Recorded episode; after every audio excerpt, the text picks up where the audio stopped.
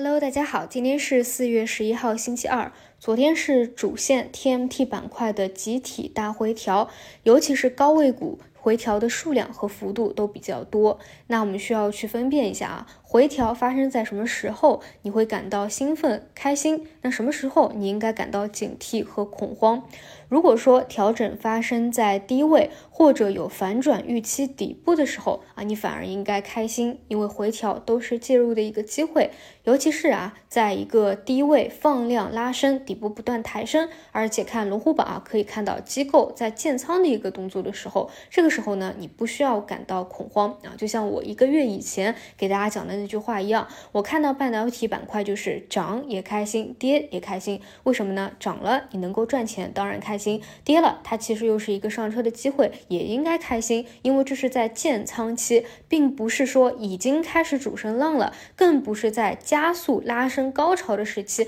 那个时候你要考虑退出的问题。现在呢，其实还是机构资金不断在找低位方向轮动动拉升的一个阶段，所以这个位置啊，就比如说像昨天啊，半导体。一部分原因是可能受到 AI 或者 TMT 调整的一个影响，毕竟目前还没有确认这两者已经是明显的一个分离了啊，整个大类方向还是比较一致的。另外一方面呢，是连续阳线了，出现一个阴线回踩五日线的动作也是非常的合理。但是本身无论是位置也好，还是反转的预期、基本面的周期阶段也好，还是机构介入的一个节奏也好，其实呢都还算一个早中期啊，都没有到中。期的一个阶段，所以呢，这个位置还是大家求，尤其是求稳的资金啊，多去关注的。那其中最为抗跌的，或者说逆势的。那就是存储芯片啊，当然，当它的这个反转信号太过明显啊，就不容易有什么深度调整啊，更多是横盘震荡，消化一波的涨幅。内部也有分化，有的是继续大涨，有的呢是已经深度回调了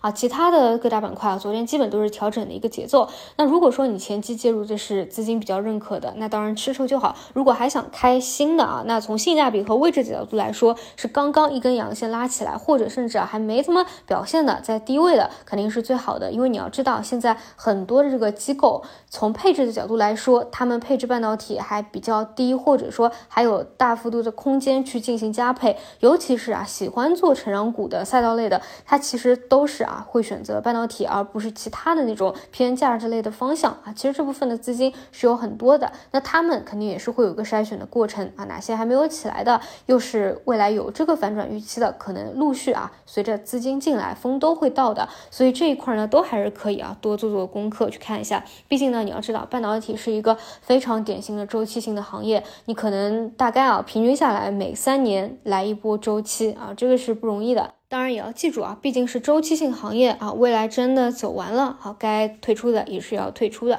啊。除此以外呢，大家重点关心的应该还是主线的人工智能啊，那就要说到另外一个话题了。什么时候回调是要感到警惕和恐慌的？就是本身发生在高位，并且呢筹码松动了，而且你发现啊很多消息的刺激或者新消息都不能再刺激这个板块了，甚至呢反而是高开低走啊，资金在兑现和派发的时候，你。需要去注意一下，那现在人工智能到哪里了呢？我觉得先看一下这两天的回流的幅度吧。虽然说啊，在注册制新规以后啊，我们发现资金更多是重视不重型。前期很多一路走起来的数字类的或者人工类的方向，其实都是图形都已经破位了，之后再起来重新爬上一个新高。但是你要考虑到所处的位置的高低，之前是在相对的一个低位出现这样反包的动作也很容易。但是毕竟到了一个阶段性的高位筹码密集区，那出现图形破坏的一个情况啊，也要注意。尤其是你没有利润垫的，一定。是控制回撤，保护利润放在第一位啊，千万不要过于的格局它了。